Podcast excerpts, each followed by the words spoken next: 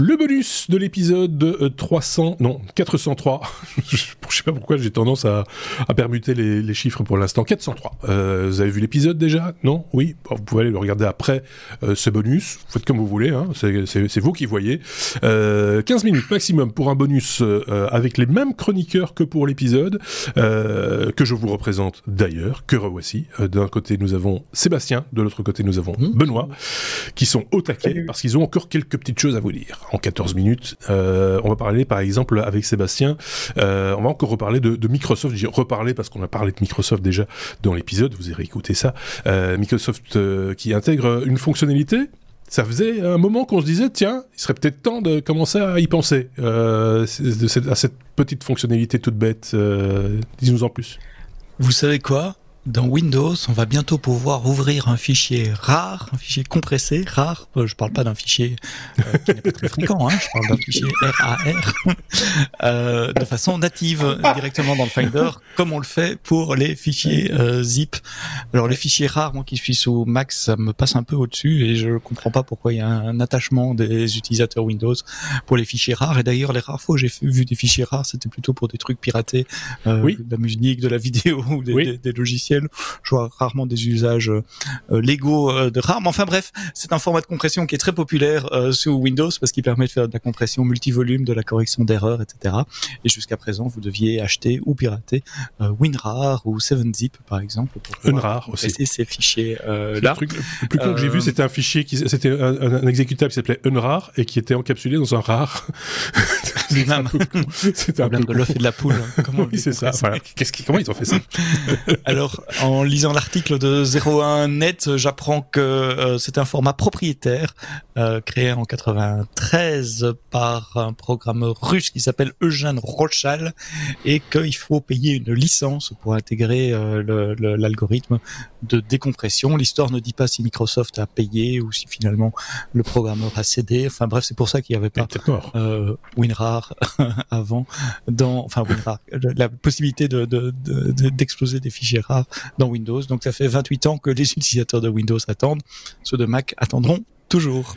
Alors c'était de la compression, mais mais est-ce que c'était c'était meilleur ou moins bon que Zip ou euh, qu'est-ce qui sous enfin voilà moi j'ai jamais jamais su quelle était la différence entre un RAR et un Zip si ce n'est qu'ils étaient tous les deux euh, ils compressaient ils étaient compressés quoi qu'il. Dans, dans l'article que j'ai que, que lu, il parle d'un taux de compression marginalement meilleur, donc quelques pourcents, donc c'est pas c'est pas énorme, euh, mais surtout sa capacité de récupération euh, d'erreurs en cas de, de, mauvais transfert, ce qui était peut-être important il y a 30 ans, qui est un peu moins important maintenant puisqu'on est capable capable quand même de transférer des gros fichiers euh, de façon assez fiable d'un point A à un point B. Euh, et la capacité de faire du multivolume mais ça enfin à l'époque où on faisait du zip sur disquette si je me souviens bien euh, zip supporte le multivolume aussi. Oui. Euh, ouais. et, et, le multivolume là en 2023 j'avoue que je je comprends pas. Ouais compression non destructive. Euh, oui, bien sûr. Au, hein, au, comme, au type de compression qu'on a en vidéo et des choses comme ça qui sont plutôt destructives. Euh, je sais pas si Benoît a un petit truc à rajouter sur le rare. Euh, j'ai pas beaucoup de rare, mais ça m'a rappelé le l'époque Seb, on était à l'UNIF et où on recompressait nos fichiers zip en LZH ou un truc comme ça parce qu'on ah, gagnait 3%. C'était un petit peu plus efficace. Enfin, c'est bref, c'est fini ce genre de choses. C'est important sur une disquette d'un méga 2. Oui, voilà. Ouais, 3%. Ou alors, tu avais un fichier rare qui faisait une taille relativement quelconque et quand tu, tu vois des fichiers texte qui étaient mais très volumineux, très très volumineux, difficile même à ouvrir, mais qui étaient sous forme de fichiers compressés rares et que quand une fois que tu l'ouvres, tu sais qu'est-ce que je vais faire avec ce truc, je ne sais pas l'ouvrir. c'est juste impossible. Je, je pense souvent à ça. Enfin, je, je dévie un peu du sujet, mais on, on télécharge un MP3 aujourd'hui, ou enfin voilà, on fait du podcast. J'ai fait mon podcast après-midi. Il faisait 92 mégas, 92 mégas, et je me dis à l'époque où on, on, avait des, des, des floppies 1.4, ah. ça serait à peu près 80 floppies pour mon mon podcast de la semaine, quoi. Et j'en fais ça toutes les semaines. Moi, je me rappelle, alors c'est anecdote pour anecdote, j'ai fait un jour de la, de, la web, de la web radio dans mon salon et il fallait transférer toute la base de données musicales d'un disque à un autre à l'intérieur. On n'a jamais démarré à l'heure euh, parce que le temps de transfert de, de, de tous les fichiers MP3 qu'on avait d'un disque à un autre, à travers le réseau, ça a pris un temps con, et donc on n'a jamais démarré notre truc à l'heure. Voilà, je ferme la parenthèse. C'était comme ça à l'époque. Aujourd'hui, effectivement, euh, bah, euh, quand on, on lance par exemple une vidéo et qu'on envoie euh, le fichier vidéo pour le pour le podcast sur sur YouTube, en général, une heure après, il est chez YouTube. Ce qui prend du temps, c'est le traitement après chez YouTube, mais mais mais c'est, juste magique. Et même si je compare par rapport aux premières années d'existence de, de des technos où là où je suis, la bande passante était était beaucoup plus restreinte qu'aujourd'hui. ça, ça mettait la nuit pour être transféré sur sur le serveur. Bref, passons à la suite avec Benoît et avec Persévérance. Persévérance. le petit, robot qui est sur Mars. C'est ça, c'est lui. Voilà, le petit robot qui est sur Mars. Tu sais, celui qui a un petit hélicoptère là. Oui, ben, si tu le veux chez toi, maintenant Lego te vend un set Lego technique et tu peux le fabriquer à la maison si tu as un week-end de libre et que tu as l'envie de placer un peu plus de 1000 pièces ensemble patiemment et attentivement. Euh, mais ça, je pense que voilà, il y a des gens qui aiment bien ce genre de choses. C'est un hobby. Ça s'adresse pas au Lego pour enfants. Hein. C'est du Lego pour. Mais c'est ça. Du... Ils ont pièces, voilà. C'est ce que je voulais dire par rapport à Lego. Ils ont quand même été malins parce qu'ils accompagnent dans, dans l'âge. Euh, des utilisateurs, pas de la première heure, parce que ceux-là, ils sont morts, mais, mais, mais, mais, certains utilisateurs qui sont devenus adultes et, euh, de sont restés de grands enfants, ils continuent à les accompagner avec des, des, des boîtes comme ça. Moi, ça me parle pas tant, tant que ça très honnêtement. Non, mais, je sais. Il y a un truc que j'ai trouvé marrant, c'est qu'ils n'ont pas mis des moteurs dans le dans le robot, donc tu, il, il roule pas vraiment. Sauf que ils, te fournissent une application de réalité augmentée sur ton téléphone qui te permet de mettre ta maquette de robot sur Mars. D'accord. Tu la tu la vois ton robot en train de rouler sur Mars? Tu vois, ton, ton, ça transforme ton salon en Mars, quoi, en gros. Euh. Voilà, exactement. Ça transforme ton salon en Mars. C'est génial. 1132 briques. Voilà. Voilà. C'est pas pour moi. Non, si vous voulez être invité à un dîner à mercredi. C'est une référence que tout le monde n'a pas perçue, mais c'est pas grave. Euh... voilà.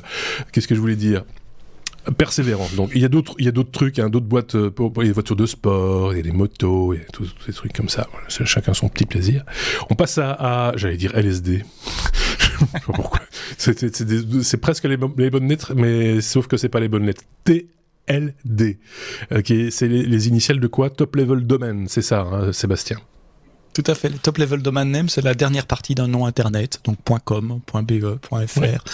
Euh, jusqu'à peu, enfin jusqu'à quelques années, il y avait très peu. Hein, C'était un par pays et puis quelques trucs internationaux comme com, org, etc. Euh, depuis quelques années, ça a été ouvert à à peu près n'importe quoi. Il y a euh, .sex, .coach, .tv, enfin. Brussels. On peut enregistrer son propre nom de domaine aussi. Euh, la boîte pour laquelle je travaille a son top level domain name, point machin chose. Ah euh, donc voilà, il suffit d'avoir des sous. C'est pas, pas donné quand même, c'est pas pour monsieur et madame tout le monde. Bref, il y en a deux nouveaux qui arrivent, euh, qui sont point .zip et point .move.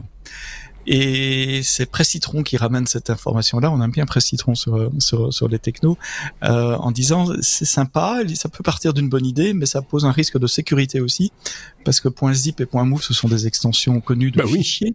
Euh, on parlait justement de la compression tout à l'heure, donc .zip pour les fichiers compressés, .move pour des, des, des, vidéos.